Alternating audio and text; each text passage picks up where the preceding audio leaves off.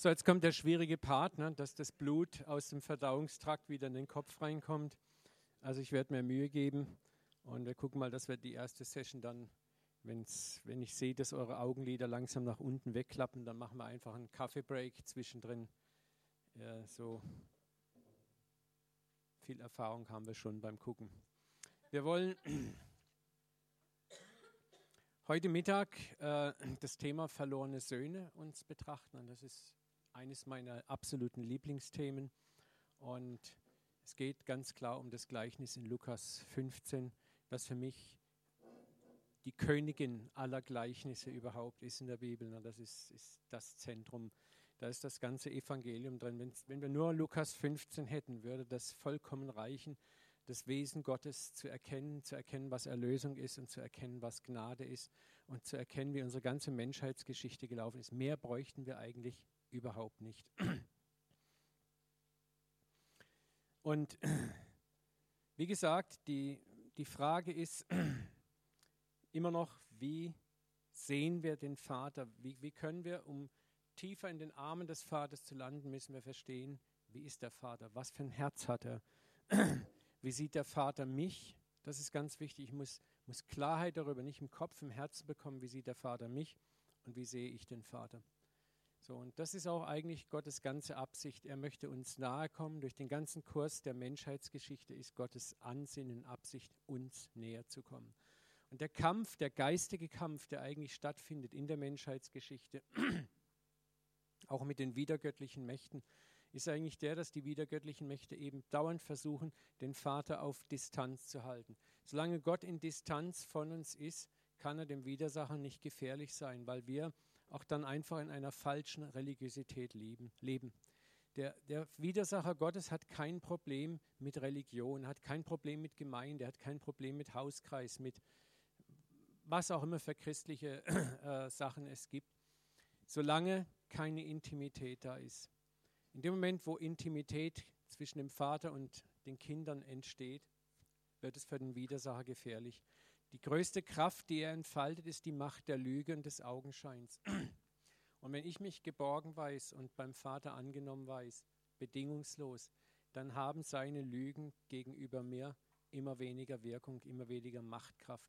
Auch seine Verführungskünste wirken immer weniger, weil ich ihn immer mehr durchschaue. Wenn ich weiß, dass der Vater mich liebt, dann kann ich auch Fehler machen. Und ich weiß, diese Fehler werden mir vergeben. Ich habe die Chance, aus den Fehlern zu lernen. Und jeder, wenn ich wirklich aus Fehlern gelernt habe, ist die Wahrscheinlichkeit sehr hoch, dass ich den Fehler wahrscheinlich eher selten nochmal mache. Aus Fehler lernen heißt nicht ein Fehler machen, dann sofort lernen und das richtig machen.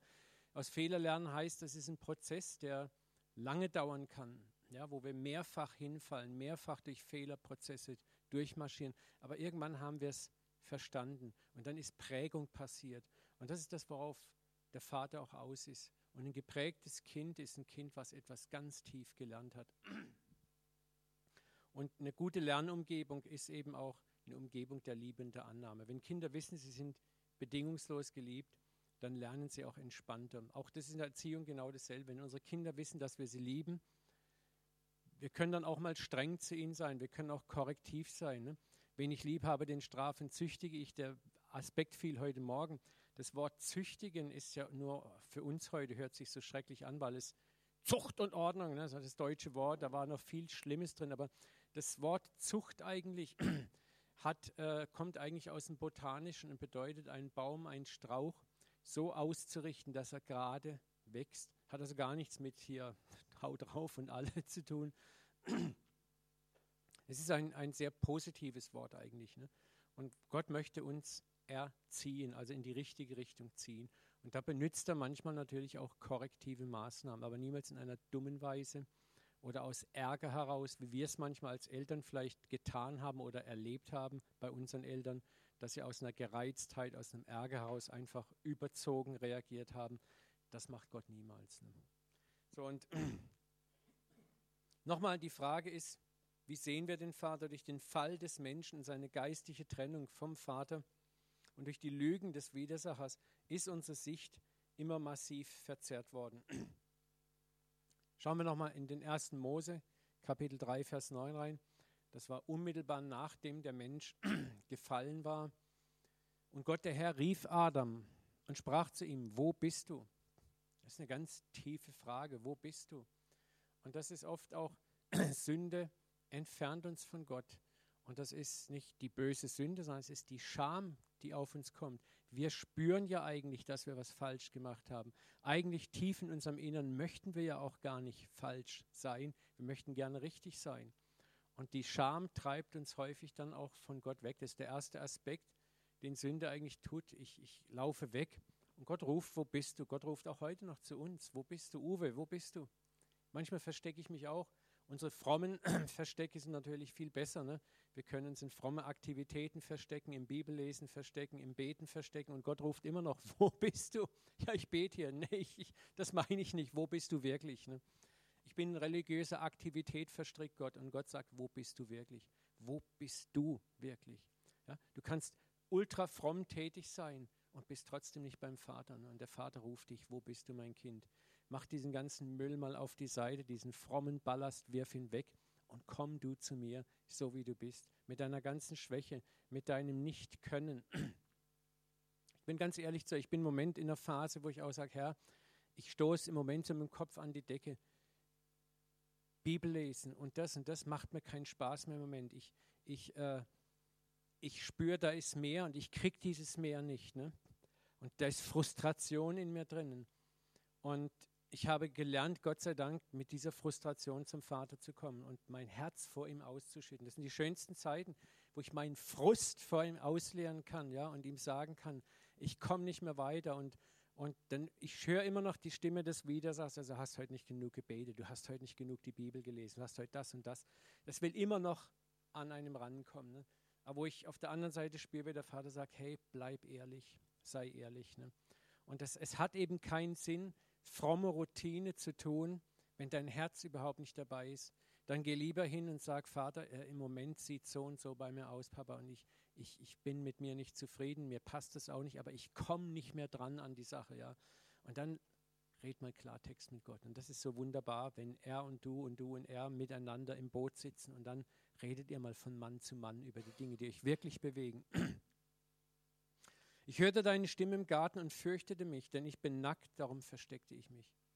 Ja, und wir sehen hier, dass der, der, das Stadium des Gefallenseins, des Getrenntseins von Gott, bringt automatisch Furcht in uns hoch. Sofort kommt Furcht, Furcht vor Gott, vor dem wir uns eigentlich gar nicht fürchten sollen.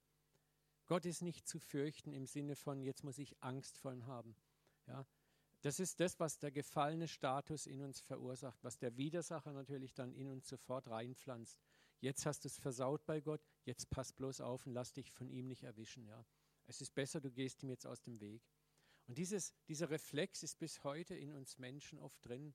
Wenn wir was mit Gott versemmelt haben, dann gehen wir erstmal auf Distanz zu ihm. Claudi?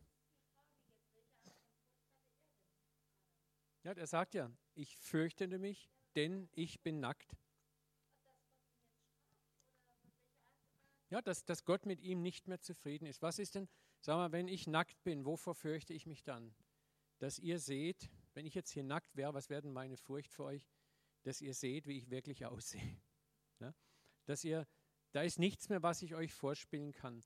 Adam wusste jetzt quasi, okay, da ist jetzt nichts mehr, was ich vor Gott äh, äh, verbergen kann. Er sieht alles. Ne? Ich bin nackt. Gott, du siehst alles.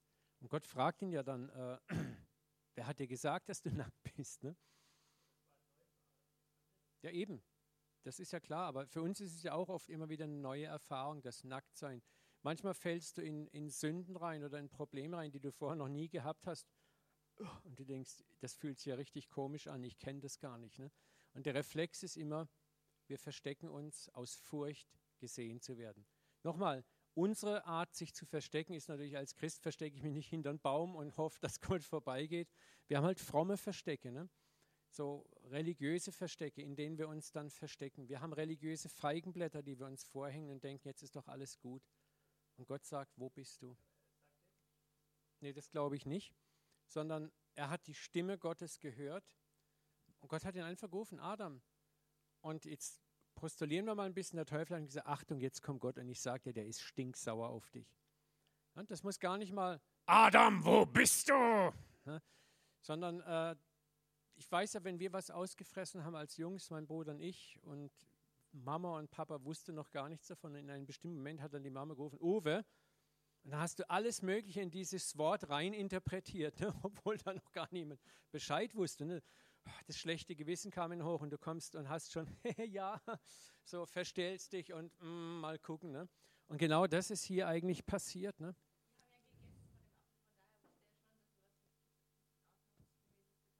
Genau, sie, haben, sie wussten ja, dass das nicht okay war. Aber was noch viel stärker war, war ja eigentlich, mit ihnen ist was passiert. Plötzlich kommt eine Erkenntnis. Plötzlich kommt eine, eine völlig neue Erkenntnis. Das, was sie eigentlich haben wollten, war plötzlich da zu sein wie Gott. Und Gott allein ist in der Lage zu erkennen, was böse ist, ohne böse zu sein. Da kannten sie auch nicht. Das war ja, sie, sie, wenn du den ganzen Vers liest, sie waren nackt und schämten sich nicht, heißt es ja am Anfang. Ne? Ja gut, da können wir jetzt debattieren, ob Licht und Kleid, das sind wieder die Christentouristen, die dann Licht und nichts und Adam sah genauso aus vor dem Sündenfall wie nach dem Sündenfall. Also nur war das eben kein Problem. Das, das kam nach dem Sündenfall, war halt nackt etwas, wo man spürte, hier stimmt was nicht. Ne? Und wie gesagt, das Gefühl, Gott nicht mehr zu genügen, hat dann den Reflex ausgelöst, Religion zu kreieren. Und Religion ist immer diese leise Stimme, die sagt, es reicht noch nicht. Du hast noch nicht genug getan. Sei wachsam, du hast das Ziel noch nicht erreicht. Tu dies, tu das, um würdig und geliebt zu sein. Religion fordert von mir immer tun, immer ich muss was machen, ich muss was bringen. Und das reicht nie wirklich. Es reicht, es ist, du hast mal vielleicht einen Tag Ruhe und dann kommt aber schon, aber da könnte ich noch was tun und da könnte ich was machen. Und dann kommt noch, da ist noch ein Buch über 40 Tage fasten. Oh, ich habe ja bisher nur mal fünf Tage geschafft. Ne? Ah, vielleicht sollte ich das auch machen und, und, und, und, und. Und vor lauter mit dem Beschäftigtsein, Gott zufriedenzustellen, versäumen wir völlig, uns mit ihm selber auseinanderzusetzen. Und eigentlich war die Einladung an Gott, Adam, wo bist du? Im Idealfall wäre Adam eigentlich nur zu Gott hingegangen und gesagt, Papa, hey, ich habe Scheiß gebaut, wir haben von dem blöden Baum gegessen. Ich habe nicht gehorcht. Ne? Und, und es tut mir leid. Ne? Und aber der Reflex war eben nicht, der, der Reflex war sofort, wir machen uns Schürzen aus Feigenblättern, wir nehmen das Problem selber in die Hand. Gott, wir werden, kommen damit schon klar, beunruhig dich mal nicht. Gott, schau mal, siehst du hier, jetzt sehen wir doch eigentlich ganz okay aus. Du siehst meinen Schniedel nicht und das nicht und, und es ist alles okay und prima und gut. Und Gott sagt, hey, für wie doof hältst du mich eigentlich? Ne? Ich, ich, ich sehe doch durch dein Feigenblatt durch. Ich sehe doch, was wirklich passiert ist. Und genauso haben wir halt im, im Christsein unsere modernen Feigeblätter, ne, die wir uns umhängen, wo wir denken, wir machen hier ein bisschen, da und da ein bisschen mehr Opfer, da ein bisschen mehr Bibel lesen und da kaufe ich mir das fromme DVD. Ich gucke nicht Die Hard, sondern ich gucke den Mose-Film an. Und, und schon ist alles in Butter. Ja? Und Gott sagt, hey, willst du mich verarschen? ja? Ich mache jetzt mal so ein bisschen auf Slang, ne? aber das ist, wir müssen das in die heutige Sprache mal runterbrechen. Und Gott sagt, meinst du, ich sehe nicht, was mit dir los ist? Viele von uns halten Gott für wirklich so dämlich, dass er auf unser Puppentheater Augsburger Puppenkiste einfällt, ne? was wir ihm da vorspielen an frommen Theater. Und er sieht ganz genau, was es ist. Und das, da gehört manchmal so viel Mut dazu zu sagen, schieb mal das fromme Theater auf die Seite und sei der, der du wirklich bist. Steh mal zu dem, was jetzt Sache ist. Ne? Es gibt Religion, die ist sehr einfach zu durchschauen und es gibt Religiosität, die ist so gut getarnt, dass sie sehr schwer zu durchschauen ist. Und ich kann euch sagen, und gerade die Christen, die sehr ernsthaft in ihrem Glaubensleben unterwegs sind, sind die perfekten Stealth-Bomber, ne? die Tarnkappenbomber, die es ganz perfekt schaffen, ihre Missstände zu tarnen hinter einer ganzen Reihe religiöser Aktivitäten. Gerade Leute, die eine besondere Religiosität vor sich hertragen, die machen mich immer sehr misstrauisch. Weil das sind dann so die größten Feigenblätter häufig, ich denke, hm, irgendwas stimmt da nicht. Ne? Nochmal, die Pharisäer zur Zeit Jesu waren nicht alle üble Heuchler, Heuchler. Sie waren Menschen, die einfach in ihrer Theologie gefangen waren. Sie glaubten an die Schrift, so wie wir heute an die Bibel glauben. Sie ehrten Gott, sie wollten ihm gefallen, sie wollten gerecht leben, wie viele Christen heute auch. Aber es ist interessant, gerade der Eifer für Gott leben zu wollen, kann, wenn er aus eigener Kraft geschieht und nicht aus Liebe, uns von Gott und seinem Wesen der Liebe und des Erbarmens immer mehr entfernen. Man wird stolz auf das, was man leistet. Man ist stolz auf das, was man sich erarbeitet hat. Und man beginnt zusehend auf jene herabzusehen, die dieses Leistungsniveau, das wir ja erbringen, nicht erbringen. Und schon haben wir so die christliche Zweiklassengesellschaft, die Erweckten und die Lauen. Und da gibt es ja tolle Bibelverse, die man dann auch ganz schnell bei der Hand hat. Ne? Du Laodicea Christ. Und Gnade und Erbarmen, das ist dann aber die andere Seite. Gnade und Erbarmen werden dann ganz schnell zu Handelsgütern, die wir uns verdienen können. Und das ist die große Krux auch im, im, im Christentum schon immer gewesen, dass Gnade nie wirklich als Gnade verstanden wurde, sondern Gnade war immer ein Handelsgut, das ich mir von Gott erwerbe. Ich bringe meinen Teil, Gott bringt dann seinen Teil und zusammen ergibt das Gnade. Du kriegst Gnade, wenn. Ich begnadige dich, wenn. Wenn aber, ja dann. Aber echte Gnade kannst du dir nicht verdienen. Echte Gnade kannst du dir auch nicht erkaufen. Du kannst machen, was du willst, es wird nie reichen. Aber es gibt eben den Widersacher und unseren religiösen Mindset, die uns genau das immer wieder aufdoktrieren. Mach da noch ein bisschen, hier noch ein bisschen und dann ist es gut. Wenn du gesündigt hast, pass mal auf, jetzt geh ein bisschen mal auf Rückzug, bau ein bisschen an deinen frommen Feigeblättern, mach dies, mach das, mach jenes und dann, nach einer Weile, kannst du wieder zu Gott kommen, weil jetzt hast du ja wieder dein Konto ein bisschen angebaut und jetzt ist es leichter, zu Gott zu kommen. Aber wenn wir damit eine Weile durchkommen, dann sind wir selbstgerecht. Dann baut sich in uns diese Selbstgerechtigkeit auf. So, ich habe mir jetzt wieder Mühe gegeben zur Belohnung Gott, vergibst du mir jetzt auch alles prima gut. Und mit der Zeit schauen wir uns die anderen an, die das nicht so machen. Und wenn dann einer herkommt, der so richtig krass daneben gelegen hat und wagt es einfach so, zu Gott zu kommen und Gnade zu bitten, dann reden wir ganz schnell von billiger Gnade. Das Wort billige Gnade höre ich so oft im christlichen Kontext. Ja, das ist ja billige Gnade. Aber ich könnte eins sagen, es gibt keine billige Gnade.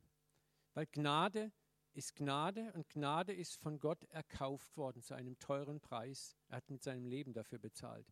Und er hat bezahlt und nicht du. Und deswegen gibt es keine billige Gnade.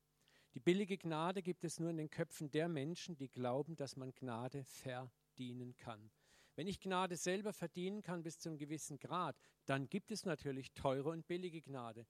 Die teure Gnade ist die, die ich mir hart erarbeitet und verdient habe. Und die billige Gnade, das ist der Stinkstiefel, der einfach kommt und sich einfach Gnade abholt und sie kriegt. Und ich habe so hart gearbeitet dafür und bekomme sie nicht oder bekomme sie zwar auch.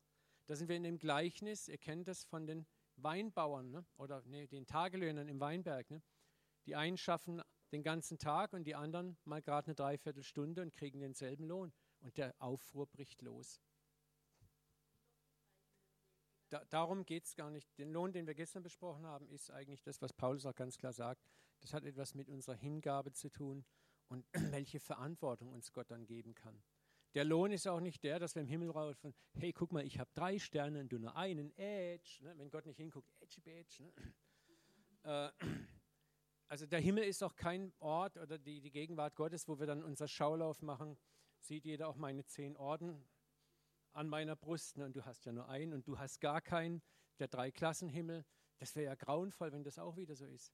Hier geht es eigentlich um die Verantwortlichkeit. Verantwortung, die Gott uns geben will.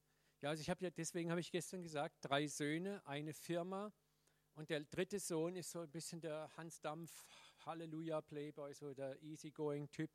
Und die beiden anderen sind eher so die strukturierten und richtig orientierten. Und jetzt wirst du natürlich dem die Leitung der Firma geben, der einfach einen unternehmerischen Spirit hat, der eine gewisse Begabung hat. Und jetzt stell dir vor, du würdest dem Dritten sagen, nee, nee, du übernimmst die Firma. Der täte doch sagen, Erbarmen, Papa, das bin ich einfach nicht. Das packe ich gar nicht. Gib's meinem ältesten Bruder, der kann's. Lass mich das machen, was ich kann. Ich sage euch eins, wir werden in den himmlischen Örtern, wenn das Preisgericht ne, vorbei ist, da wird, warum sagt Jesus eigentlich in der Offenbarung, und es wird von allen die Tränen aus den Augen abgewischt. Wir werden dann nicht, wie es manche Prediger sagen, ja, und du wirst dann in der Ewigkeit, wirst du bedauern, dass du dich nicht hingegeben hast und du wirst sehen, dein Lohn fehlt dir, ne? und dann laufst du durch die Ewigkeit mit, oh, was habe ich versaut, ne? das wäre ja furchtbar. Das heißt, wir werden einfach erkennen, okay, das ist meine Position, das ist das, was ich bin Und das wird immer noch mehr sein, als du überhaupt begreifen kannst. Und du wirst dich freuen an dem anderen, der vielleicht eine andere Verantwortung hat, weil du sagst, hey, würdig. Wisst ihr, was ich manchmal denke, wenn ich so meditierend da sitze, also nicht um, da kenne ich manchmal Leute, wo ich sage, die sind bei uns in der Gemeinde Leute, wo ich denke, wow. Und ich weiß ganz genau, die werden mal mehr haben als ich. Also Herr, und ich werde mich freuen, unter denen zu dienen. Ich werde mich freuen. Weil ich sehe, da ist, da ist etwas, eine Herrlichkeit, eine Schönheit drin. Und da ist kein Eifersucht, da ist kein Ding, sondern ich einfach sage, wow, da kann ich nicht mehr ranriechen. Daniel, du petzt nicht, ne? Wir haben eine Frau in unserer Gemeinde, die ist fast blind. Das ist der Hammer, wie die unterwegs ist. Und der Prozess, durch den die durch, wo ich sage, also Gott, da wäre ich ganz schön sauer auf dich, wenn das mir passierte, diese Krankheit, so, die ist eine, eine quellbeständige Ermutigung für mich, ne? wo, wo ich, wo ich denke, sage ich, Vater, also die, die, der gibt mal mehr als ich, die hat mehr verdient als ich. Ne? Da maul ich bei ganz anderen Sachen rum, wo, wo nicht so gut laufen. Ne? Und, und so, ich weiß nicht, ob es euch so geht, ihr kennt vielleicht auch Menschen, wo ihr einfach spürt, wow. Ne? Und darum geht es. Und wir werden im Himmel, wir werden die, den anderen, die werden seine Ehre niemals neidisch sein, sondern wir werden uns freuen an dem, was der andere hat.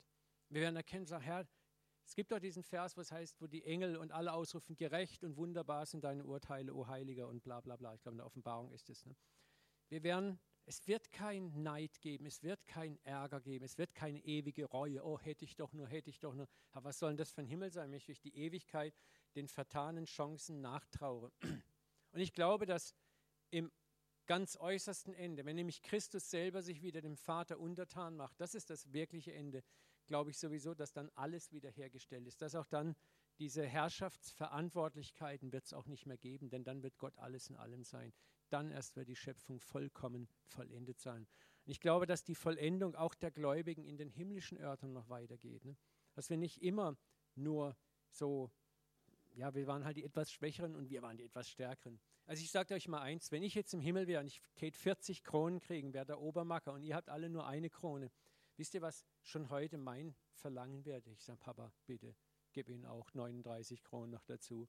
Ich, ich will das nicht. Ne? Das ist, wie mein Herzschlag wäre, wo, wo, wo es mir gar nicht darum ging, ich will der Häuptling sein und ich will der Bessere sein. Das ist doch, wenn wir von neuem geboren sind, wenn wir das Wesen des Vaters in uns tragen, werden wir am Schluss alle dort ankommen, wir sagen, wir möchten eine einzige Familie sein. Und das heißt ja im Korintherbrief, wo Paulus sagt, es wird einmal alle Herrschaften, alle Gewalt abgetan und Christus untertan gemacht. Und dann wird Christus sich selber dem Vater wieder untertan machen, so dass Gott alles in allem ist. Für mich ist nicht Offenbarung 23 das letzte Kapitel, sondern diese aus dem Korintherbrief, dieser Vers beschreibt das absolute Ende aller Dinge dann ist der Heilsplan endgültig abgeschlossen. Das, was Gott von aller Ewigkeit gesehen hat, was unterbrochen war durch den Sündenfall, ist dann wiederhergestellt. Wenn auch Christus nicht mehr als König herrscht, sondern er sich selbst dem Vater untertan macht, weil jetzt alles unter die Herrschaft des Vaters endgültig versöhnt und gebracht ist. Wisst ihr, wir glauben, Versöhnung ist damit abgeschlossen, dass wir hier auf der Erde bei Reinhard Bonke die Hand hochheben und sagen, jawohl, ich gebe mein Leben Jesus. Halleluja. Das ist ein erster kleiner Schritt. Dann glauben wir vielleicht, naja, wenn wir in den Himmel kommen, ähm, dann ist es das getan. Das ist aber auch nur ein Schritt. Die Bibel spricht ganz klar von Äonen, von Zeitabschnitten, in denen auch noch Dinge passieren werden. Ich, ich schmeiße euch nochmal diesen Vers vor die Füße, wo auch die Rede ist von den Früchten der zwölf Bäume im Paradies, die zur Heilung der Nationen dienen. Da wird auch noch in der Ewigkeit werden Prozesse stattfinden über die die Bibel sehr wenig oder nur ansatzweise spricht, aber das ist Zeichen genug, dass da etwas passiert. Und ich glaube, dass am Ende der Zeit, wenn Jesus sagt, ich mache alles neu, dann ist auch der letzte, erbärmlichste Sünder wieder so hergestellt, dass es nicht mehr ich drei Sterne, du zwei Sterne gibt, sondern werden alle eins sein in Christus. Dann passiert das, was Paulus sagt, da ist nicht mehr hoher, niedriger, kleiner, großer Mann, Frau, Jude, Grieche, wir sind alle eins in Christus. Aber bis das kommt, wird Herrschaft da sein, wird Verantwortung da sein, werden wir auch regieren, sagt Christus. Ne? Aber das Regieren wird nicht von aller Ewigkeit zu Ewigkeit geschehen, das glaube ich nicht, sondern es kommt ein Moment, wo alle Macht und Autorität abgetan ist. Warum? Weil alles wiederhergestellt ist, im Himmel und auf Erden. Und dann braucht man niemanden, der regiert. Dann ist nur noch Gott alles in allem. Das sind Tiefen, sage ich euch. Ne? Und dann sind wir auch nämlich wieder eingefügt in die Trinität, in den Platzhalter, den Jesus für uns bereits von Ewigkeit her geschaffen hat. Dann sind wir die wahren Kinder Gottes und sind bei ihm, mit ihm. Und dann passiert es, was Johannes auch sagt, wir werden sein, wie er ist. Okay, gehen wir zurück. Ich muss mal aufpassen, wenn ich dann in Begeisterung gerate.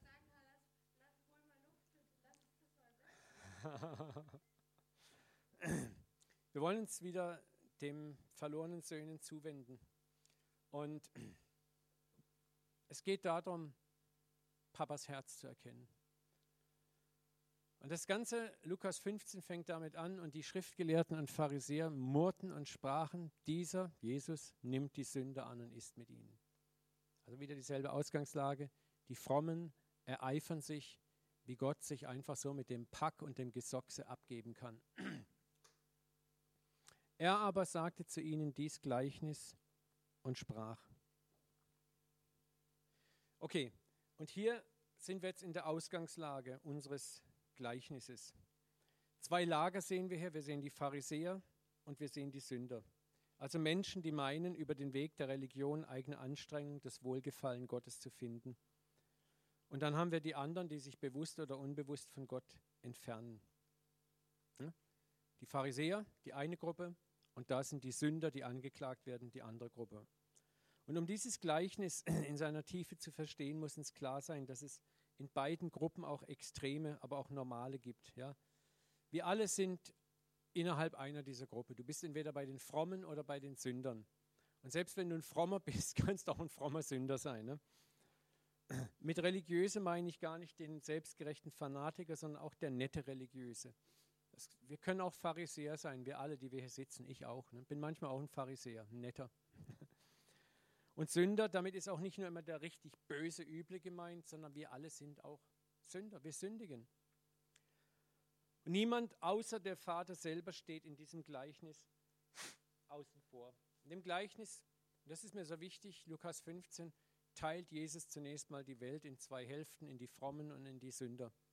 Und wir sind irgendwo, sind wir da drinnen.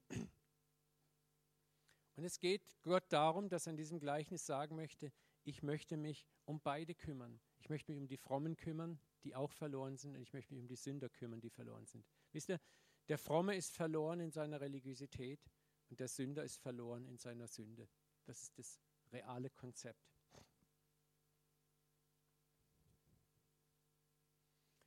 Wir werden entdecken, dass wir in diesem Gleichnis auch oft auf beiden Seiten stehen. Mal sind wir der verlorene Sohn und mal sind wir der ältere Bruder. Und wir werden auch entdecken, dass es eine dritte Party gibt, in die wir reinwachsen dürfen, nämlich, dass wir wieder Vater sind.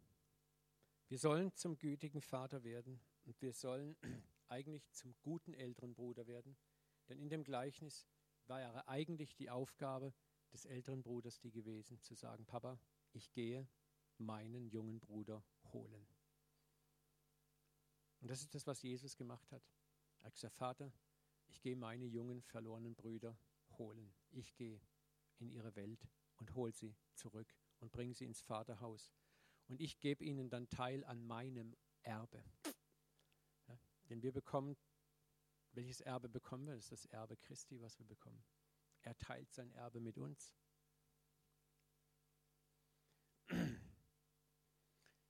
Um das Gleichnis zu verstehen, müssen wir uns auch fragen, wo trifft uns das Gleichnis denn heute? Wo trifft es dich und wo trifft es mich? Erste Frage, wo schränken wir unbewusst Gottes Liebe und Gnade zu Nichtchristen und zum Sünder ein? Das ist eine zentrale Frage, die das Gleichnis der verlorenen Söhne beinhaltet. Ne? Wo schränken wir Gottes Liebe und Gnade zum Nichtchristen und Sünder ein?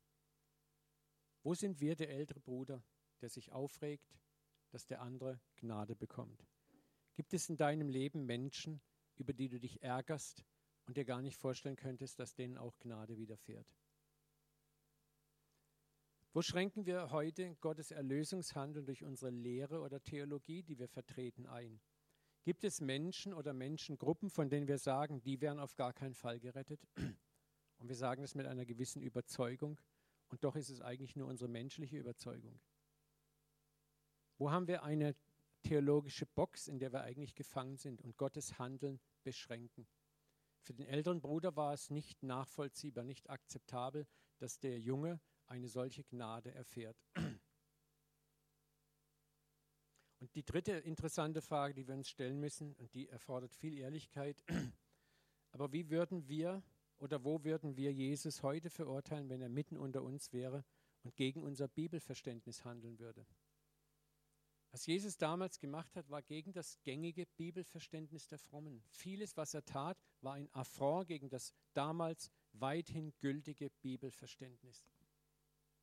Wir müssen, um das wirklich zu verstehen, uns fragen, was würde denn passieren, wenn Jesus heute hier wäre? Was müsste er heute vielleicht tun, um uns in Rage zu versetzen oder zumindest in heftige Irritation? Unser Problem ist manchmal heute, dass wir glauben, wir haben ja alles, wir wissen alles, wir kapieren alles und wir sind die Guten. Die Bösen waren die Pharisäer, aber wir sind ja die Guten. Aber mittlerweile sind wir Christen, zumindest hier in Europa, die etablierte Religion. Auch viele Freikirchen sind mittlerweile sehr etabliert. Ne? Wir, wir leiden nicht mehr Verfolgung oder irgend so. Aber die Frage ist, wo verfolgen wir heute vielleicht oder würden verfolgen, wenn jetzt plötzlich Ideen, Meinungen, Sachen hochkommen, die uns gegen den Strich gehen? Wie würden wir reagieren, wenn Gott heute Gnade in Richtungen gibt, wo wir sagen, das kannst du aber gar nicht machen? Ich hoffe, ihr versteht, worauf ich hinaus will. Gleichnisse haben nur dann einen Sinn, wenn wir sie in unsere heutige Zeit übertragen. Wenn wir sie nur lesen und uns sentimental berühren lassen, ach wie schön, wie lieb, wie süß, wie nett, dann jagt uns das einen netten Schauer über den Rücken, aber es berührt uns nicht wirklich. Wir müssen Gleichnisse in unsere heutige Zeit übertragen. Und da müssen wir uns fragen, wer ist heute denn der verlorene Sohn? Wer ist heute der ältere Bruder? Wer bin ich denn in diesem Gleichnis? Gehen wir weiter. Lukas 15 beinhaltet interessanterweise drei Gleichnisse. Und in allen drei Gleichnissen geht es interessanterweise darum, dass etwas verloren gegangen ist. Schauen wir uns mal die Texte an. Die ersten beiden Gleichnisse, die Jesus erzählt, als Antwort auf den Vorwurf der Pharisäer, dieser nimmt die Sünde an und ist mit ihnen. Sagt Jesus, das verlorene Schaf. Welcher unter euch, der hundert Schafe hat und so er eins verliert, nicht lasse den 99 in der Wüste und hingehe nach dem Verlorenen, bis das er es finde. Und wenn er es gefunden hat, legt er es auf seine Schultern mit Freuden. Und wenn er heimkommt, ruft er seine Freunde und Nachbarn und spricht zu ihnen, freut euch mit mir, denn ich habe mein Schaf gefunden, das verloren war. Ich sage euch, also wird auch Freude im Himmel sein über einen Sünder, der umdenkt, vor 99 Gerechten, die des Umdenkens nicht bedürfen. Dieses Gleichnis wird dann vervollständigt durch ein zweites Gleichnis über die verlorene Münze. Welche Frau, die zehn Silberstücke hat und eines verliert, die nicht ein Licht anzündet, kehrt das Haus, sucht mit Fleiß, bis dass sie ihn findet. Und wenn sie ihn gefunden hat, ruft sie ihre Freundinnen und Nachbarinnen und spricht, freut euch mit mir, ich habe mein Silberstück gefunden, das ich verloren hatte. Also auch sage ich euch, wird Freude sein vor den Engeln Gottes über einen Sünder, der umdenkt. In diesen Gleichnissen sind ganz interessante Analogien und ganz schöne Tiefen drin. Zunächst mal müssen wir eins verstehen, wenn etwas verloren gegangen ist, was bedeutet es? Dass es jemandem gehört. Es kann nur etwas verloren gehen, wenn es jemandem gehört. Etwas, das niemandem gehört, kann auch nicht verloren gehen. Macht das Sinn für euch? So, das bedeutet, wenn ich etwas verliere, habe ich die Verantwortung auch für das Verlorene. Und das bedeutet für uns ganz praktisch, wir gehören zu jemandem und das ist unser himmlischer Vater. Er hat uns verloren und er ist der Handelnde, der sich nun aufmacht, uns zu suchen. Trotz unserer Distanz, unseres Gefallenseins, unseres Verlorenseins, gehören wir ihm. Wenn du heute fünf Euro verlierst, dann hast du sie zwar nicht mehr, aber sie gehören rechtlich immer noch wem? Dir. Ne? Das ist dein Eigentum. Und wenn du halbwegs vernünftig tickst, dann wirst du suchen.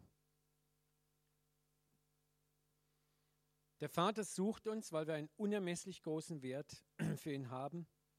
Und diesen Wert hatten wir schon immer, auch jetzt noch in unserem Verlorensein. Unser Wert geht durch das Verlorensein nicht verloren.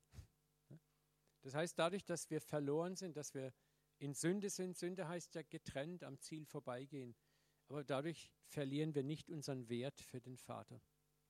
Kein Sünder ist in den Augen Gottes wertlos, auch der Schlimmste nicht.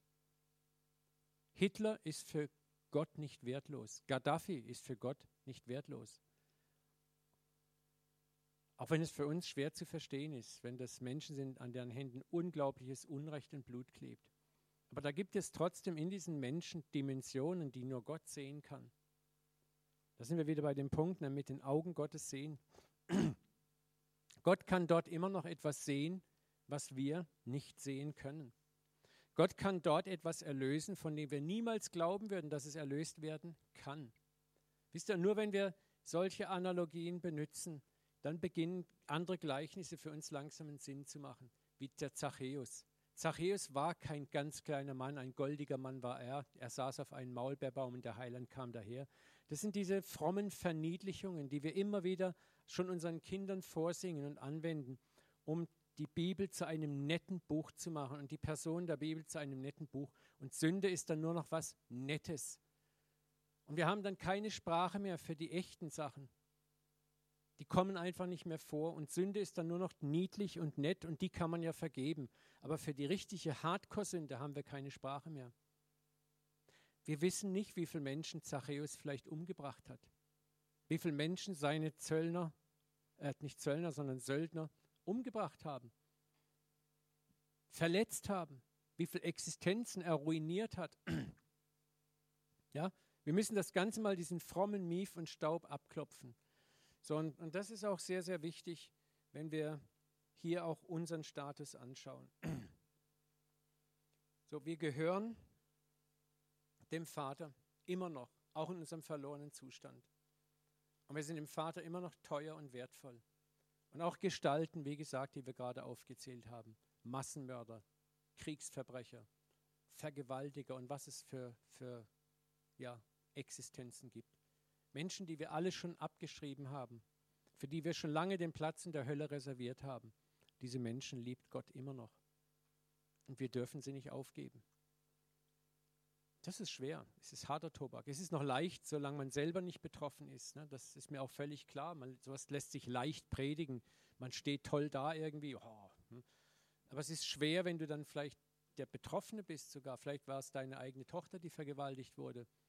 Und du sollst so über den Vergewaltiger denken. Dann kriegt das nochmal eine andere delikate Note. Deswegen sage ich das auch nicht mit einer gewissen Nonchalanz oder Leichtigkeit. Aber es ist die Realität.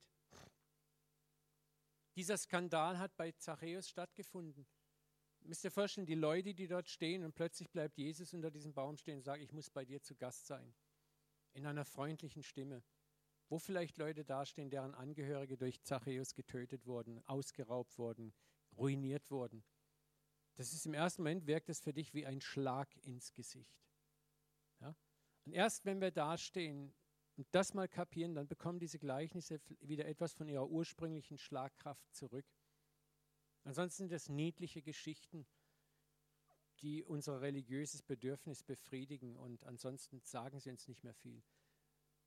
Und wir verstehen dann Gnade auch nicht wirklich.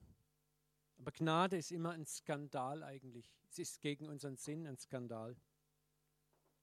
Sondern der Vater sucht uns, weil wir einen unermesslichen Wert haben. Und diesen Wert können wir auch nur verstehen, wenn wir in ewigen Kategorien denken, dass Gott mit uns einen ewigen Plan hat, dass Gott mit jedem von uns einen Plan hat, dass jeder von uns teuer und kostbar ist für ihn und dass etwas ist in uns, was Gott erlösen, herauslösen kann. Das ist sein Geheimnis, wie er das macht. Und es ist nicht unser Job zu beurteilen, wie er das machen kann.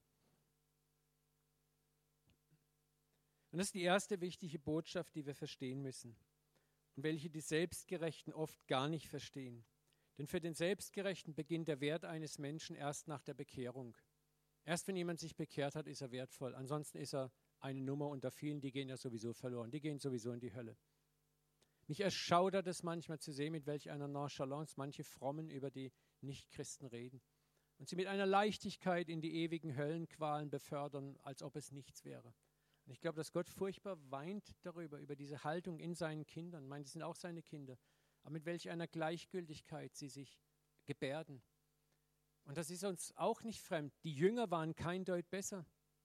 Erinnert euch an die eine Geschichte, Jesus will in ein Dorf kommen und das heißt, sie nahmen ihn nicht auf. Und dann kommen seine zwei Oberhelden, die Johannessöhne, die Donnersöhne. Und was sagen sie? Hey, wenn du willst, Jesus, schmeißen wir ein paar Atombomben. Ne? Äh, wir lassen Feuer vom Himmel fallen. Müsst ihr euch mal überlegen. Ihr müsst es mal so richtig euch reinziehen. Diese Jungs waren bereit, ein ganzes Dorf einzuäschern, weil die Jesus nicht in ihren McDonalds lassen wollten. Die waren bereit, ein ganzes Dorf auszulöschen. Kinder, Säuglinge, egal wer da drin ist, alle werden platt gemacht. Warum? Weil sie Jesus nicht aufgenommen haben. Jetzt müsst ihr mal überlegen, das sind die Männer, die Jesus für sich erwählt hat, sein Reich zu bauen. Mich tröstet das kolossal, wo ich denke, hey Papa, wenn du für so Loser Platz hast, dann ist für mich auch Platz. Ne? Ihr müsst mal überlegen, und da haben wir auch wieder auch das, was wir heute Morgen gesprochen haben, kulturelle Denkmuster. Für die war das ganz normal. Das ist ein König. Die haben das erlebt, wie Könige oder Magnaten oder irgendwelche Fürsten, wenn sie nicht Gebühren empfangen wurden, schon mal ein paar Leute platt gemacht haben. Das war damals normal. Und Jesus wagt es nun und sagt, hey, wisst ihr nicht, wes, wessen Geist das Kind ihr seid? Hey, welcher Geist in euch ist? Er muss ja innen dran. So, also, wir sind alle so, so kleine Monster in uns. Die leben alle in uns noch. Und deswegen müssen wir auch sehr vorsichtig sein, wenn wir Gnade zusprechen, wenn wir sie absprechen. Nochmal, denn Gott hat die Welt so sehr geliebt, dass er seinen einzig geborenen Sohn gab, damit jeder dann in Glaub nicht verloren wird, sondern ewiges Leben hat.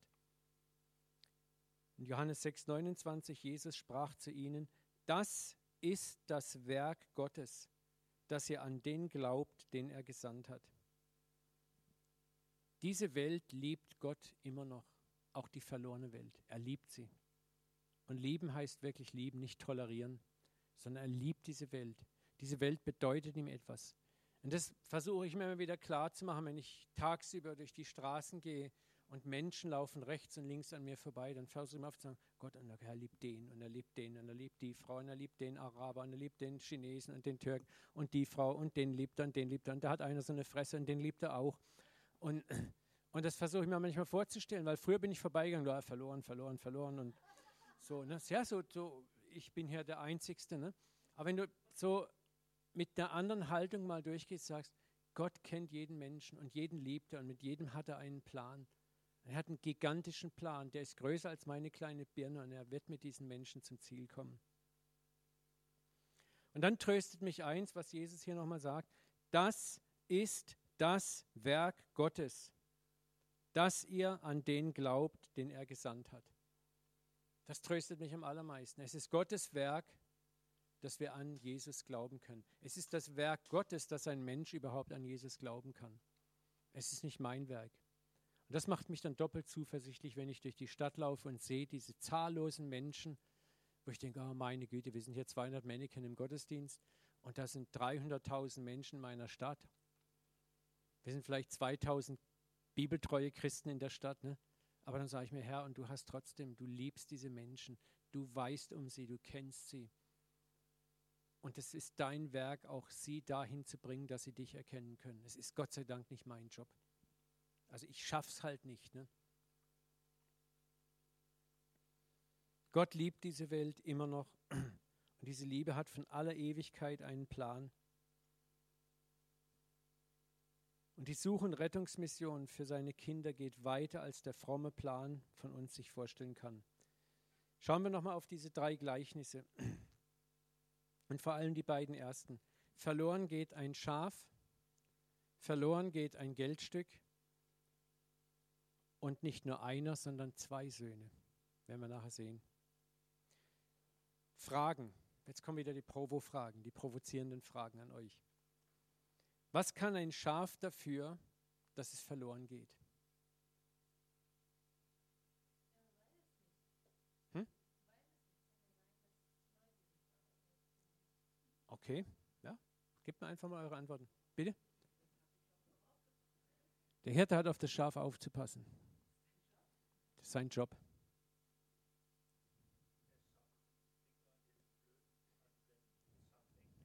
Schaf denkt nicht, ist Instinkt, das ist sehr wichtig, ist instinktorientiert, das folgt einfach seinem Instinkt. Mhm.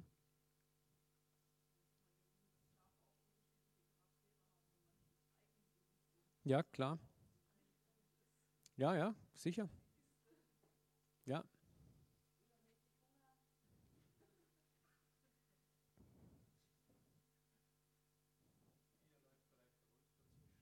Mhm. Aber jetzt mal stellen wir uns die zweite Frage. Der, der Hirte findet das Schaf. Was macht er dann? Der Hirte findet jetzt sein Schaf. Was macht er dann? Er tritt in den Hintern. Er stellt sich vor ihm hin und sagt, du blödes, doofes Schaf, was du mir heute angetan hast. Den ganzen Tag renne ich dir hinher, du dumme Kuh. Ne? Obwohl es ein Schaf ist. Ne? Ne, und dann holt er den Hund noch und sagt so, und Bello, beiß jetzt mal das Schaf richtig und wir schlagen dich noch und sei froh, dass ich dir überhaupt nach, du hast es ja gar nicht verdient. Ne? Und wenn du das noch einmal machst, sage ich dir, ich werde dir nie mehr nachlaufen, dann hast du die Sünde gegen den Heiligen Geist begangen. So. Jetzt mal ganz ehrlich, wird der Hirte das machen? Was macht denn der Hirte? Hier, und wenn er es gefunden hat, scheißt er es an. Müsst mal einfügen. Ne? So legt er es auf seine Schultern mit Freuden. Kein Vorwurf, keine Anklage, keine Scham und sonst was predigt. Weißt du, was der Hirte denkt? Du kleines blödes Schaf, du hast genug gelitten. Warst alleine, die Wölfe haben dich vielleicht gehetzt, die Dornen haben dich geschlitzt und geritzt. Wahrscheinlich hast du eine Lektion gelernt und wirst besser bei deiner Herde bleiben. Ne? Aber das ist das Interessante. Das Schaf wird nicht angepfiffen. Im Gegenteil, es, es, es, es kann eigentlich nichts dafür. Es folgt seinem Instinkt. Das ist interessant, was wir werden nachher noch darauf kommen. Das war ein guter, guter Einwand, Instinkt. Denn wir sind nämlich auch in, der, in dem Verlorensein einem gewissen Instinkt gefolgt. Das war eine logische Folge eigentlich. Ähm, und dann kann das Schaf selber zurückfinden oder findet es selber zurück? Oder hat es grundsätzlich die Idee, das Konzept in sich selber zurückzufinden? Ein echtes Schaf meine ich, ne? Nee. Wer kann das Schaf denn nur finden? Der Hirte. Das heißt, der Hirte muss sich aufmachen und das Schaf. Es gibt keine andere Chance für das Schaf gefunden zu werden, als dass der Hirte es findet. Also es gibt Tiere, die haben, äh, du kannst äh, äh, bestimmte Tiere aussetzen, meilenweit von zu Hause, die kommen immer wieder nach Hause zurück. Also ich habe das auch von Hunden schon gehört. Ne? Äh, das ist ganz klar, aber es ist interessant, Jesus benutzt in seinem Gleichnis ausdrücklich Schafe. Und man sagt, dass Schafe eigentlich so dämlich sind, dass sie noch nicht mal alleine von einer Weide zur anderen finden, dass sie brauchen den Hirten, der sie von einer Weide zur nächsten führt. Also spalten wir es nicht zu tief auf. Die, die Orientalen wussten ganz genau, was Schaf für ein Tier ist. Ne? Aber das Interessante ist, es geht ja in dem Gleichnis um wichtige Aussagen. Warum bringt Jesus diese drei Aussagen? Und wir müssen das extrahieren. Ne? Und das erste ist eben, es geht etwas verloren, es gehört jemandem. Zweitens, das Verlorene kann eigentlich gar nichts dafür, dass es verloren geht. Es folgt seinem Instinkt oder indirekt könnte man sagen, der, der es verliert, dem es gehört, der ist eigentlich schuld. Streng genommen. Aber lassen wir das mal noch rot dastehen, wir werden das nachher ausinterpretieren. So, und das, was verloren gegangen ist, in dem Fall hier das Schaf, das Schaf kann sich selber nicht finden. Es muss gefunden werden. Es muss gefunden werden. So, und das ist auch sehr interessant. Äh, da deckt sich wieder das, wo Jesus sagt, wo er in Johannes 6, 29 sagt, das ist Gottes Werk, dass ihr an den glaubt, den er gesandt hat. Oder die anderen Johannesverse, es kann niemand zu mir kommen, es sei denn, ihn ziehe der Vater. Johannes 6, 29.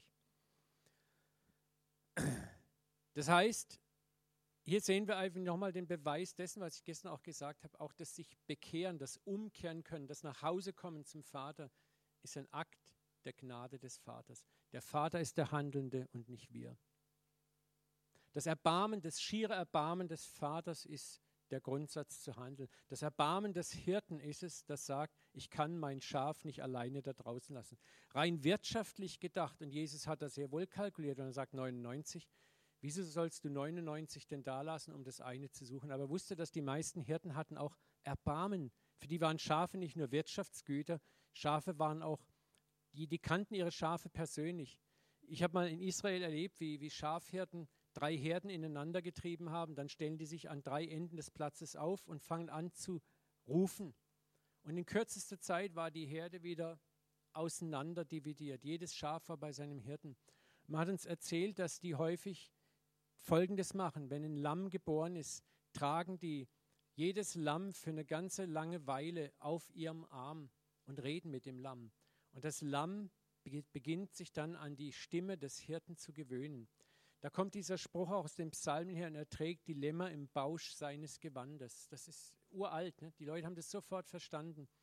Aber das ist das, wo das Lamm sich an die Stimme des Hirten gewöhnt. Da ist, und so hat jeder Hirte, kennt auch seine Schafe. Das ist eine ganz innige Beziehung auch. Ja? Jesus spricht auch von dem Mietling und dem echten Hirten, dem guten Hirten. Und der gute Hirte, der liebt seine Schafe, der gibt alles, auch das kleinste, dümmste, blödste, rebellischste Schaf ist für ihn wertvoll. Er wird die anderen im Stich lassen, um das zu suchen. Und das ist wichtig. Wir müssen das wirklich eins zu eins auf den Vater übertragen und, und seine Liebe zu uns, wie er uns sucht. Und er ist der, der initiativ führt. Er macht sich auf den Weg, uns in unserem Verlorensein zu finden. Jetzt mal ganz ehrlich, er hat das Schaf gefunden. Meinst du, dass das Schaf, wenn es dann Anstalten macht, von dem Hirten wegzurennen, das sagt, blödes Schaf, dann renn doch weg? Mal ganz ehrlich, er wird sein Schaf packen lädt es auf die Schulter und bringt es zurück zur Herde. Nächste Frage. Was kann ein Geldstück dafür, dass es verloren geht? Da wird es ja noch dramatischer. Was kann ein Geldstück dafür, dass es verloren geht? Nichts. Ne? Kann man, wenn man das Geldstück findet, sagen, du böses, böses Geldstück, wenn du noch einmal davon rollst, dann ist aber was los. Ne? Dann wechsle ich dich in Schein um. Es kann nichts dafür. Warum verwendet Jesus ein solches Gleichnis? Wo man sagt, es ist doch abstrakt. Aber Jesus möchte klar machen, er möchte in den beiden Gleichnissen, der Hirte und die Frau ist ja jeweils Gott. Was Jesus den Pharisäern, den Frommen, den Dummen uns auch klar machen will, ist, Gott hat eine Verantwortung für uns. Und Gott nimmt diese Verantwortung sehr ernst. Und der Gott hat, wir haben einen Wert für ihn, wir bedeuten ihm etwas. Und das ist nicht nur ein rein materieller Wert. Klar, wir würden ein Geldstück suchen, weil es Kohle ist, ne? aber da ist auch Liebe dahinter. Es gibt mal eine, ich weiß nicht, ob es so ist, ich habe es mal in einem Buch gelesen, dass angeblich bei der Frau diese zehn Silberstücke, das war, ich weiß nicht, ihr habt mal Bilder gesehen, so die orientalen Frauen haben manchmal hier so, so Ketten mit so Münzen und da war früher, das war oft der Brautschmuck. Und Brautschmuck bedeutet, es war auch die Mitgift, die sie äh, mit in die Ehe brachten. Und ich habe mal in einem Kommentar gelesen, dass das eben auch ein Stück aus der Mitgift ist, das verloren gegangen ist, dass die Hochzeit dann nicht möglich wäre. Also ich weiß nicht, ob das theologisch so interpretierbar ist. Ich habe es nur mal gelesen, aber das hat für mich noch mehr Sinn gemacht, warum diese Frau mit so viel Intention sucht. Warum der Vater uns sucht. Wenn nur eines seiner Kinder fehlt bei der Hochzeit des Sohnes, kann die Hochzeit nicht stattfinden. Das ist das andere, die Interpretation dieses Gleichnisses. Wenn nur eines der Kinder fehlt, kann die Hochzeit nicht stattfinden. So, und, und deshalb ist die Intention des Vaters zu suchen. Er sucht es. Er ist der Eigentümer. Und das ist interessant, in beiden Gleichnissen ist Gott der Handelnde, in beiden Gleichnissen sind die Gegenstände scharfen Münze unfähig, sich selber zu finden, unfähig selber zurückzukehren. Und das müssen wir eins zu eins auch auf unser Leben übertragen. Wir sind nicht fähig umzukehren. Wir sind nicht fähig gefunden zu werden. Es ist einzeln allein der Vater, der sich auf den Weg macht, uns in unserem Verlorensein zu finden. Und wir, die wir jetzt gefunden worden sind, haben die Gnade, dass wir für die anderen, die noch draußen sind, gefunden werden müssen, mitbeten dürfen. Gottes Hände und Füße und Münder sein dürfen, ihm dabei behilflich zu sein. Nochmal, was Jesus betonen möchte, ist, dass er uns findet und nicht wir ihn. Er findet uns in unserer rebellischen Verlorenheit. Das sind die Rebellen, die Sünder. Aber er findet uns auch in unserer religiösen Verlorenheit. Denn es gibt auch eine Herrscher an verlorenen Religiösen, die in den Kirchen sitzen. Psalm 119, 176 ist eines einer meiner Standardgebete, das ich immer wieder bete. Ich bin verirrt wie ein verlorenes Schaf, suche deinen Diener. So oft habe ich mich auch verirrt in meinen Gedanken, in meinem Kopf. Und da sage ich, bitte, Papa, find mich. Ne? Das ist so herrlich, es ist so beruhigend zu wissen, da ist ein Vater, der findet mich. Auch als Kind verehre ich mich oft.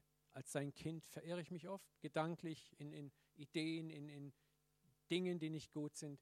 Und ich darf ausschreien und muss nicht selber kämpfen, sagen, Papa, ich bin wie ein verlorenes und verehrtes Schaf. Bitte finde dein Kind. Und das sind die Gebete, die Gott so gerne hört und beantwortet. Und dasselbe gilt im dritten Gleichnis, das wir jetzt in den nächsten beiden Sessions uns anschauen werden.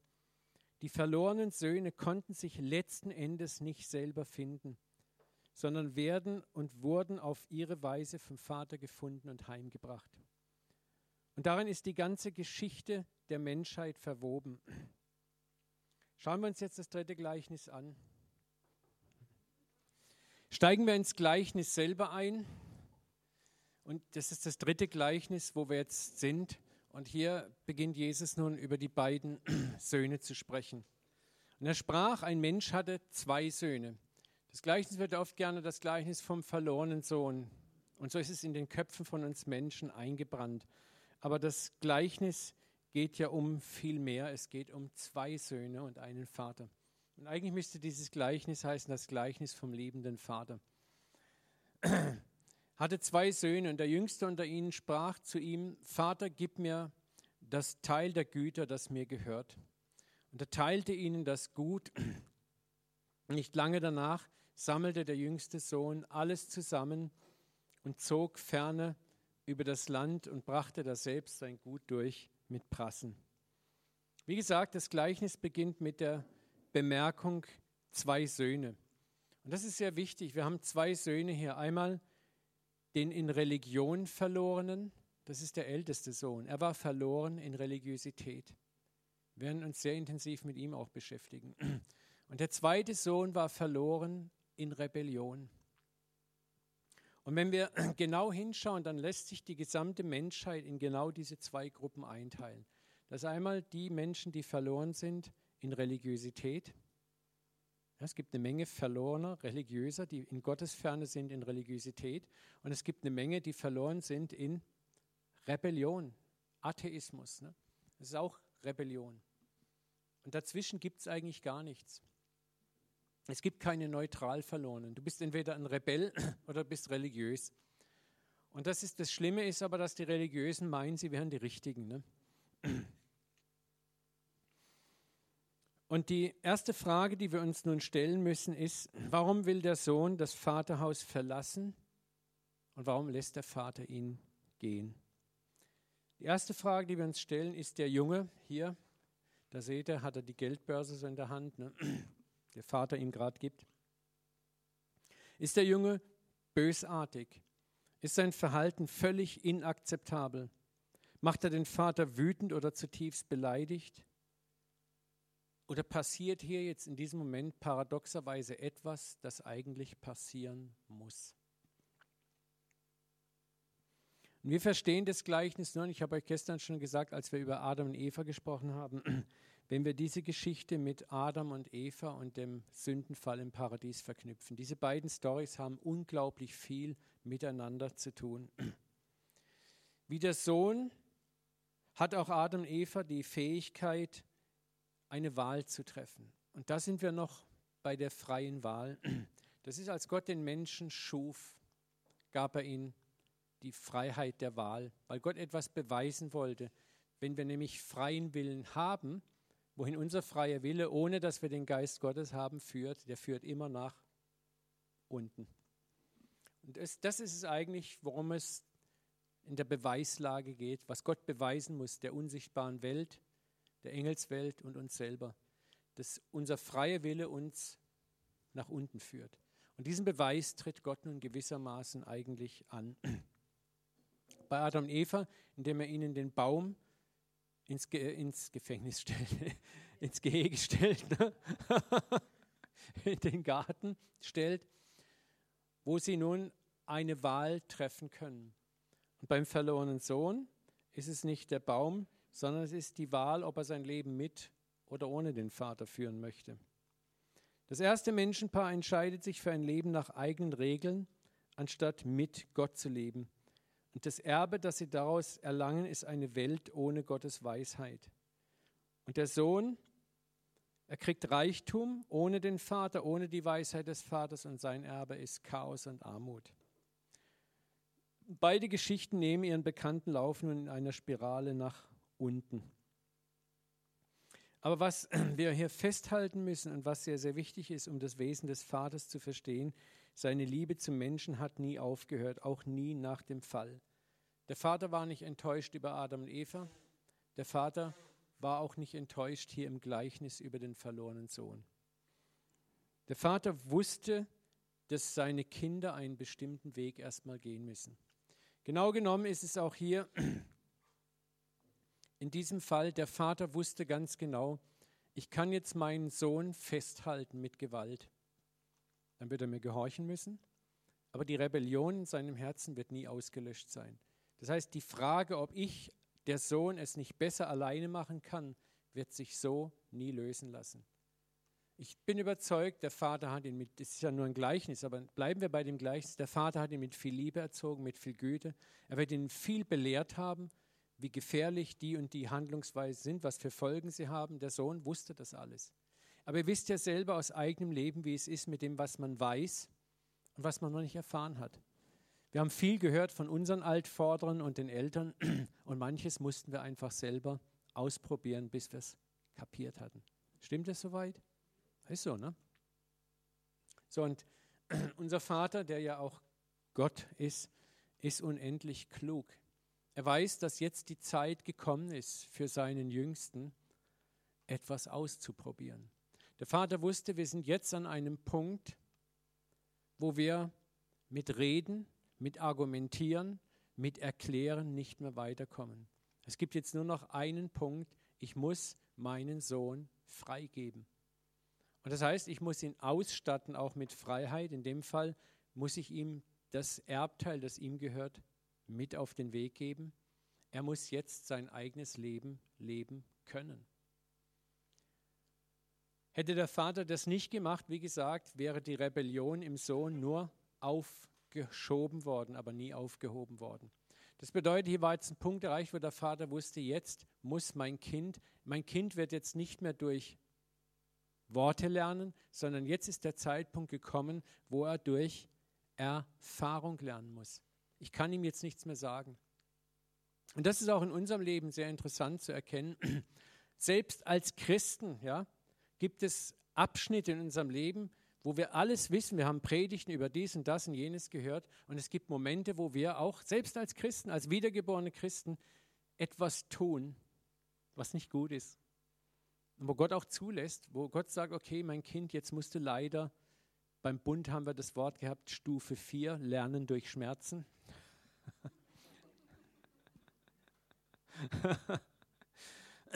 wo du durch, durch Erfahrung lernen musst. Und Gott lässt uns in die Erfahrung reinkommen, weil er weiß, jetzt müssen wir leider auch durch das Tal der bitteren Erfahrung durch, weil wir sonst nie, nie etwas wirklich erfahren und lernen würden.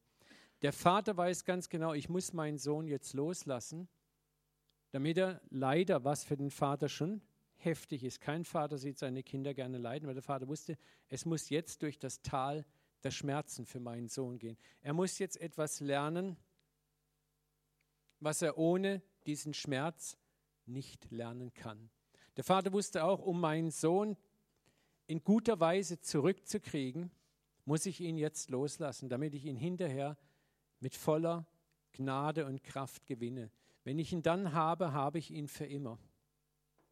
Weil er wird etwas gelernt haben, wenn es auch sehr schmerzhaft ist, aber er wird etwas gelernt haben. All das, was ich ihm erklärt habe, wird er dann verstanden haben, weil er es im eigenen Leib erspürt hat.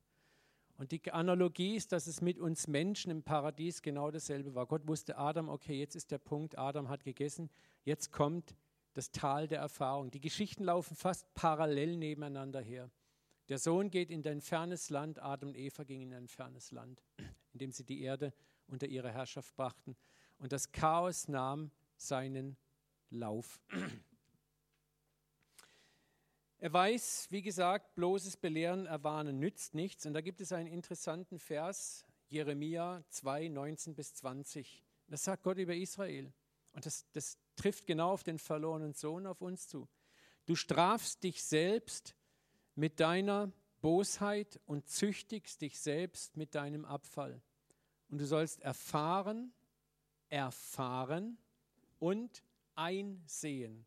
Einsehen bedeutet, ich habe ein Einsehen, ich erkenne, wie böse und bitter es ist, den Herrn, dein Gott, zu verlassen, mich nicht zu fürchten. Wobei hier Furcht, muss man immer wieder verstehen, ist nicht gemeint vor Gott zittern, sondern da ist eine Ehrfurcht, ein Respekt, eine übergeordnete Autorität auch zu respektieren gemeint.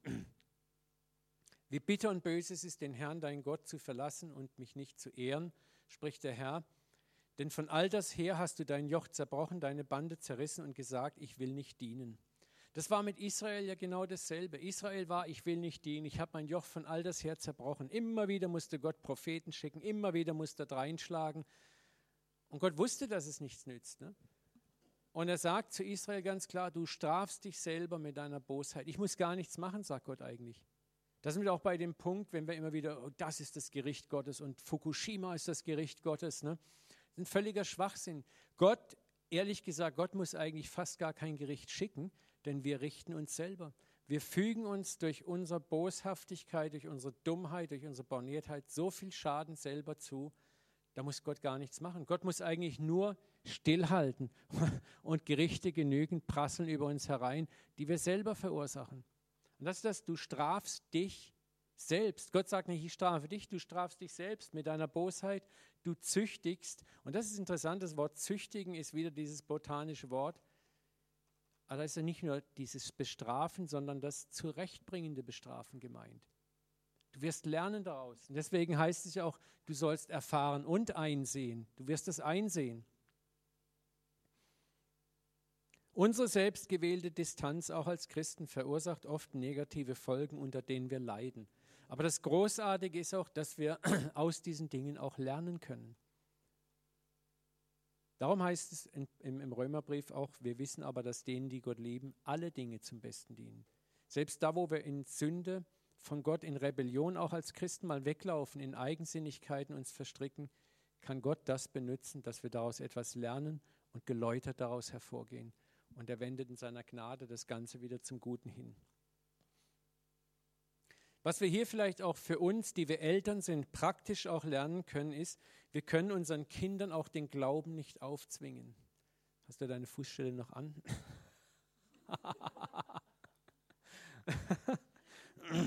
Ja? Wir können unsere Kinder bis zu einem gewissen Alter, und das sollen wir auch trainieren. Wir sollten ihnen ein Vorbild sein. Wir, wir dürfen sie belehren. Das ist auch wichtig und richtig. Aber es gibt dann ein bestimmtes Alter, wo sie auch in einer gewissen Mündigkeit kommen, wo wir den Kindern sagen müssen, ab jetzt musst du deine eigene Entscheidung treffen. Weil du kannst Glauben nicht produzieren einem anderen Menschen. Du kannst ein Vorbild sein, du kannst hinführen bis zu einem gewissen Grad. Das ist wie Samen ausstreuen den Samen pflegen, aber dass das Ganze wächst, ist dann Gottes Werk. Du hast es nicht in der Hand. Wir haben es auch, wir haben bei unseren Söhnen gesagt, als sie 16 waren, haben wir gesagt, ihr seid jetzt 16, jetzt darfst du selber entscheiden, ob du mit in den Gottesdienst willst oder nicht. Du bist jetzt alt genug, du musst jetzt lernen, deine eigene Entscheidung in dieser Sache zu treffen. Und als ich das meinem Ältesten das erste Mal gesagt habe, am nächsten Sonntag, habe ich gesagt, ja, live, was ist, zieh dich an. Ja, Moment, du hast gesagt, ich darf jetzt selber entscheiden. Ich bleibe zu Hause heute. dann wollte ich erst, ah, und ah, genau, so, so habe ich das nicht gemeint. Ne? Und ah, dann musste ich mich selbst korrigieren und sagen, halt mal, natürlich habe ich so gemeint. Ne? Ja, und das war dann, das war dann okay. Ne? Und äh, genauso war es dann mit unserem Jüngsten, dem Simon. Da war das dann auch so mal so, gab es so Elemente, wo, hm, hm, hm, ne? und dann musste aber loslassen. Und dann musste sagen, okay, jetzt ist Lernen durch Erfahrung angesagt. Und da kannst du nicht mehr drehen, fuschen, machen, drücken. Und da musst du zulassen, dass sie durch die Erfahrung durchmarschieren. Und das ist, möchte ich euch Mut machen. Es kommt auch für eure Kinder ein Alter, wo sie das, was sie gelernt haben, erfahren müssen, wo du es nicht mehr in der Hand hast. Und wenn du es doch mit Gewalt und Druck machst, dann wirst du bestenfalls fromme Zombies heranzüchten.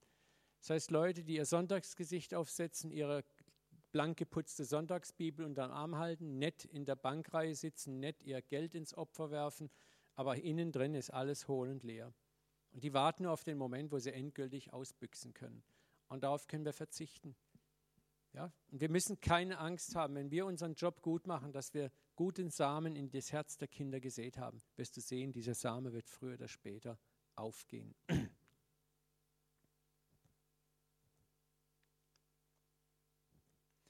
So, das Gleichnis geht nun weiter. Da er nun, der junge Sohn, alles, das seine verzehrt hatte, wurde eine große Teuerung durch dasselbe ganze Land und er fing an zu darben. Und er ging hin und hängte sich an einen Bürger des Landes, der schickte ihn auf seinen Acker die Säue hüten. Also hier müssen wir auch wieder sehen, als Jesus das erzählte, sprach er zu Juden. Für die Juden war Schweineherr zu sein, das war also, das war absolut allerunterste Schublade.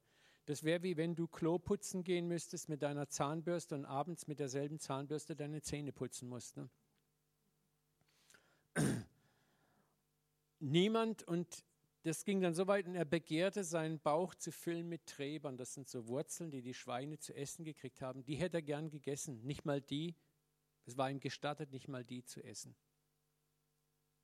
Da kam er zu sich selbst. Das heißt, er, er hat angefangen nachzudenken. Jetzt war der Moment da, er war aufgeschlagen, wie man so schön sagt. Ne?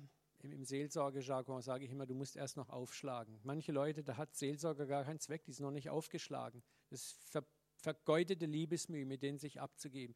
Die müssen erst mal aufschlagen. Aufschlagen ist, wenn du an einen Punkt kommst, wo du sagst, okay, jetzt denke ich mal wirklich nach über meinen Weg. Und es ist jetzt interessant auch mal zu sehen, über was denkt er denn nach? Wie viele Taglöhner hat mein Vater, die Brot die Fülle haben und ich verderbe im Hunger? Merkt euch mal diesen Satz. Über was denkt er nach? Denkt er darüber nach, oh, was habe ich meinem Vater angetan?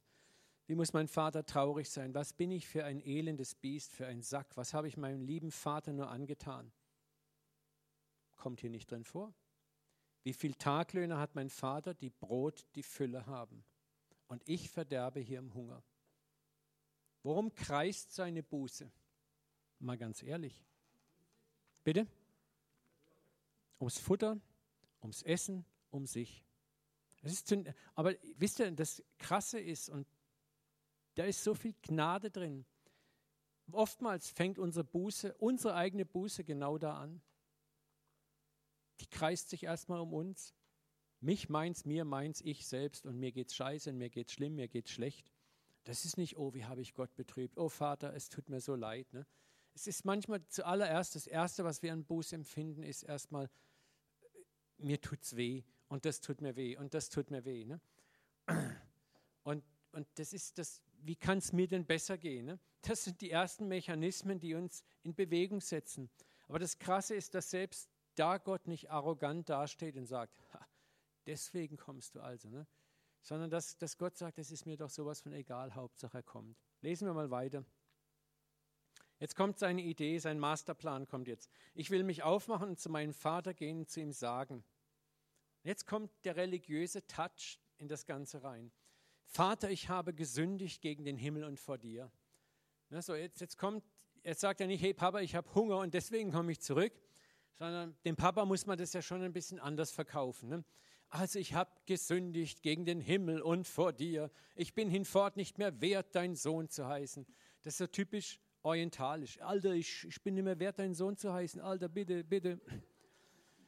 So, das, das hört sich so richtig orientalisch an. Ne? Mache mich bitte zu einem deiner Tagelöhner. Also ich persönlich, vielleicht bin ich auch dumm, kann hier nichts von einer tiefen, zerknirschenden Buße erkennen, sondern hier ist einer, der Hunger hat, der merkt, mir geht es beknackt. Und ich weiß, dass zu Hause die Tagelöhner, die haben, denen geht es besser als mir. Und was eigentlich seine Idee war, ich könnte nach Hause gehen, also als Sohn einen 400-Euro-Job kriege ich bestimmt noch. So viel Gunst habe ich wahrscheinlich noch 400-Euro-Job ist drin. Und er machte sich auf und er kam zu seinem Vater. Und wie gesagt, wir sehen zunächst mal hier die direkten Folgen außerhalb des Lebens, der Gebote und Weisungen, der Weisheit des Vaterhauses. Die Früchte der eigenen Ideen werden sichtbar und der Sohn spürt plötzlich, dass sein Lebenskonzept nicht aufgeht. Das ist der erste wichtige Schritt, den Gott will, dass er lernt. Auch bei uns Menschen. Das Erste, was Gott erstmal will, ist, dass wir lernen, dass unser Lebenskonzept ohne Gott irgendwie nicht aufgeht. Und ich muss mal sagen, wenn ich unsere Welt aktuell betrachte, dann, dann erfüllt mich vieles auch mit Hoffnung, weil auch wenn du, ob das jetzt schräge Politiker, da sind so viel, trotzdem so viele Stimmen, wo Menschen merken, unser Lebenskonzept geht nicht auf, uns fehlt was. Es ist interessant, man hört allerorten wieder, dass Ethik wieder ein, ein Punkt ist, der zunehmend abgefragt wird, auch in der Wirtschaft. Man macht sich langsam Gedanken darüber, dass so etwas wie Moral äh, doch gar nicht so schlecht sein könnte. Es ist jetzt wieder ein Bericht in der Zeitung gewesen, dass Treue, partnerschaftliche Treue wieder ein Trend ist, mit dem Partner für immer vereint zu sein, dass es langsam wieder, gerade unter jungen Leuten, eine Wertigkeit bekommt. Ja? Es werden wieder mehr Kinder geboren. Das ist der neueste Geburtenreport der, der Republik. Ne? Also es werden wieder mehr, mehr Kinder geboren. Es ist ein Trend wieder da. So, das heißt also, du merkst, das ist jetzt nicht, dass die Leute schreien, oh, wir, für uns fehlt Gott, wir wollen Buße tun. Aber es, es beginnen jetzt so erste Prozesse. Man begreift langsam auch, dass Geld nicht mehr alles ist. Man begreift, dass unsere Wirtschaftskraft nicht ungebrochen ist. So, du siehst eigentlich erste Anzeichen auch von einer gewissen, ich sag mal so ersten Buße, ne? Neues Denken.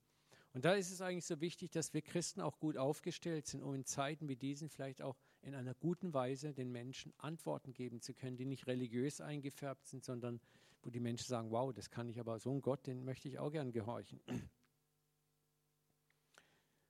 So, es ist eine Parallele auch zu uns Menschen. Wir sind dabei, das Erbe des Vaters unserer Erde und die Potenziale immer mehr zu ruinieren, dadurch, dass wir in unseren eigenen Lebensbezügen leben.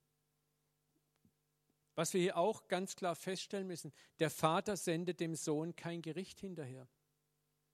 Der Vater hat nicht in der Stadt, wo der Sohn war, gesagt, stellt mal alle Glücksspielautomaten so ein, dass der dauernd verliert. Äh, alle Freudenhäuser erhöht eure Tarife ins Unermessliche, dass er ganz schnell sein Geld verliert. Alle Gauner und Gangster äh, beklaut ihn, wo er nur könnt. Hat der Vater nicht gemacht.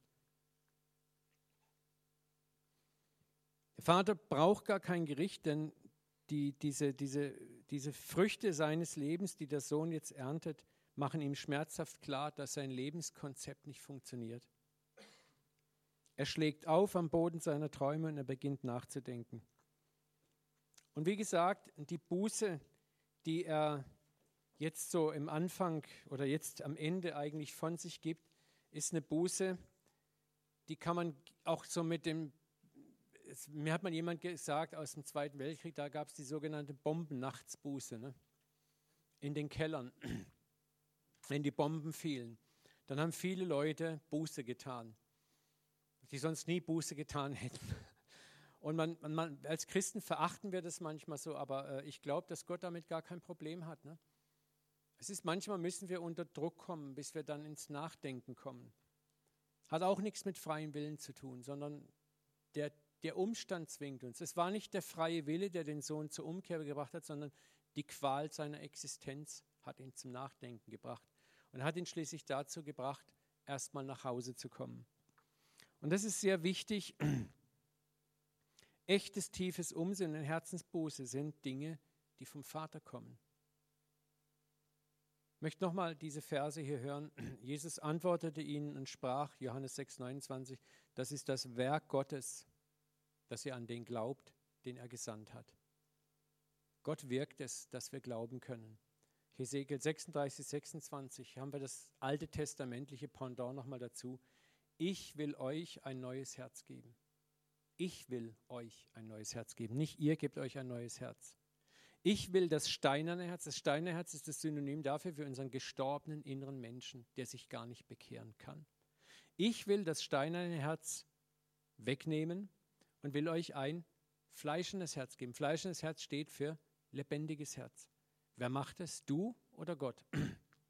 Ich will meinen Geist in euch geben, sagt Gott. Er will seinen Geist in uns hineingeben. Und wenn wir diesen Geist haben, sagt er, dann seid ihr Leute, die in meinen Satzungen wandeln, meine Rechte beobachten und tun.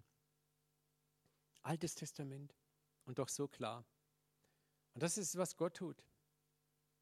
Sein Handeln kommt jetzt im entscheidenden Moment zu uns und bewirkt diese Umkehr in uns. Schauen wir nun hin, aber was der Sohn bedenkt. Wir haben, wie gesagt, begriffen, er sieht seine Not pragmatisch, er erkennt, dass die Angestellten besser drauf sind als er. Das Bild des Vaters, das er in sich trägt, ist interessanterweise auch immer noch das Bild einer limitierten Liebe. Er kennt den Vater auch gar nicht. Er hat seinen Vater nie wirklich gekannt, das war das andere Problem. Hätte er ihn gekannt, wäre er gerne zu Hause geblieben. Aber er hat ihn nicht gekannt. Er hat einen Teilaspekt seines Vaters gekannt und er hatte die Liebe des Vaters oft nur als Bevormundung und Gängelei empfunden. Und der Vater hatte damit kein Problem. Der Vater wusste, dass der Sohn jetzt erstmal eine andere Form von Liebe erkennen muss, nämlich eine Antiliebe draußen in der Welt, die ihn fertig macht, um die Liebe des Vaters überhaupt schätzen zu können. Und dieses Schätzen können beginnt just in dem Moment, wo er bemerkt, dass es den Angestellten seines Vaters besser geht als ihm. Das war das erste Positive, was er erkennt. Er sagt, mein Papa behandelt seine Hirten besser als dieser Sack, für den ich Schweinehüte mich behandelt. Das war das Erste, wo es 1 zu 0 für Papa heißt. Und das reicht aus, um ihm zu sagen, ich mache mich auf den Weg. Er ist weit entfernt von einer tiefen, innigen Buße. Wie gesagt, es ist immer noch die Selbstgerechtigkeit da. Er versucht immer noch, sich selbst zu bestrafen, indem er sagt, Vater, ich bin es nicht mehr wert. Peitsch, peitsch, peitsch. Habe ich jetzt genug äh, getan, um würdig zu sein? Und oft begegnen wir Gott ja auch genauso. Wir kommen vor ihn hin, wenn wir etwas von ihm wollen. Wir peitschen uns selber erstmal aus, wir demütigen uns, so hat man uns das ja beigebracht. Und wenn wir mit Stelzen auf den, unterm Teppich tanzen können, dann denken wir, wir sind demütig genug, dass Gott uns jetzt was geben könnte. Seine Umkehr ist zunächst mal ein Akt menschlicher Religiosität, das muss man knallhart so sagen. Es ist ein Deal mit dem Vater um wenigstens den kleinen Taglöhnerjob zu kriegen. Die Umkehr des verlorenen Sohnes ist nicht ein bravouröser, glamouröser Umkehrakt. Das Dramatische ist, dass dieses Gleichnis über viele, viele, viele Jahrhunderte von zahllosen Evangelisten als der Standard benutzt wurde, wie man den Sünder ins Reich Gottes reinholt. Schau, wie der verlorene Sohn heimkommt, Sünder, und so komm du auch nach Hause zu Gott. Ne? Und der verlorene Sohn wird als der reuevolle Sünder hingestellt, der jetzt großartig Buße tut. Aber wenn du die Wahrheit des Gleichnisses liest, was Jesus auch wirklich kommunizieren, was Jesus eigentlich kommunizieren möchte, ist, wie wenig ausreicht, dass das Herz des Vaters angerührt ist. Das soll uns nicht ermutigen, so wenig wie möglich zu tun, aber überwältigt zu sein von dieser Gnade, dieser Güte des Vaters, der auf sein Kind guckt, der auch durch diese, diese Pseudobuße hindurchguckt und bis ins Herzensgrund hineinguckt und sieht das Zerbrochensein dieses Jungen. Und das Erstaunliche ist, in seiner Liebe benutzt der Vater diese Wege, um uns entgegenzulaufen. Wir müssen verstehen, auch der Ring, die Schuhe und das Festgewand, was der Vater ihm jetzt schenkt, als er nach Hause kommt. Wir werden nachher noch intensiver da reingehen. Das sind, das sind nicht einfach nur Dinge, es ist die Gnade der Neugeburt, die der Vater uns völlig unverdient schenkt. Der Ring war ja das Zeichen, dass er wieder ein Erbe kriegt, handlungsfähig ist. Mit dem Ring wurde gesiegelt. Vater gab dem Sohn wieder ein Erbe. Wisst ihr, warum der älteste Sohn so ärgerlich war? Weil das Erbe von ihm abging. Er kriegte Schuhe an die Füße, das Zeichen des freien, handlungsfähigen Mannes. Geschäfte wurden im Alten Testament im Stadttor mit dem Austausch von Schuhen besiegelt. Und er bekam dieses Kleid umgehängt. Haben wir gestern schon drüber geredet. Der Vater will nicht, dass irgendjemand die Scham und Schande seines Sohnes sieht. Wenn wir zurückkommen zum Papa, ist die Würde das Wichtigste, was dem Vater wichtig ist. Wie gesagt, in diesem Gleichnis geht es um das skandalöse Erbarmen des Vaters zu seiner gefallenen Schöpfung und zu uns als gefallenen Menschen. Und ich möchte hier einfach Ich sehe, ihr leidet. Machen wir einen kleinen Abschnitt. Wir sind jetzt mit der ersten Session erstmal fertig. Und wir wollen in der zweiten Session, wir machen jetzt nochmal eine Pause gleich. Hm. Ich sehe euch ganz genau das an. Das ist nicht schlimm. Ihr müsst, jetzt könnte ich so richtig Scham über euch bringen. Ne? So. ähm, und dann machen wir weiter und da schauen wir uns nochmal den verlorenen Sohn, vor allem seine Heimkehr, noch sehr, sehr intensiv an.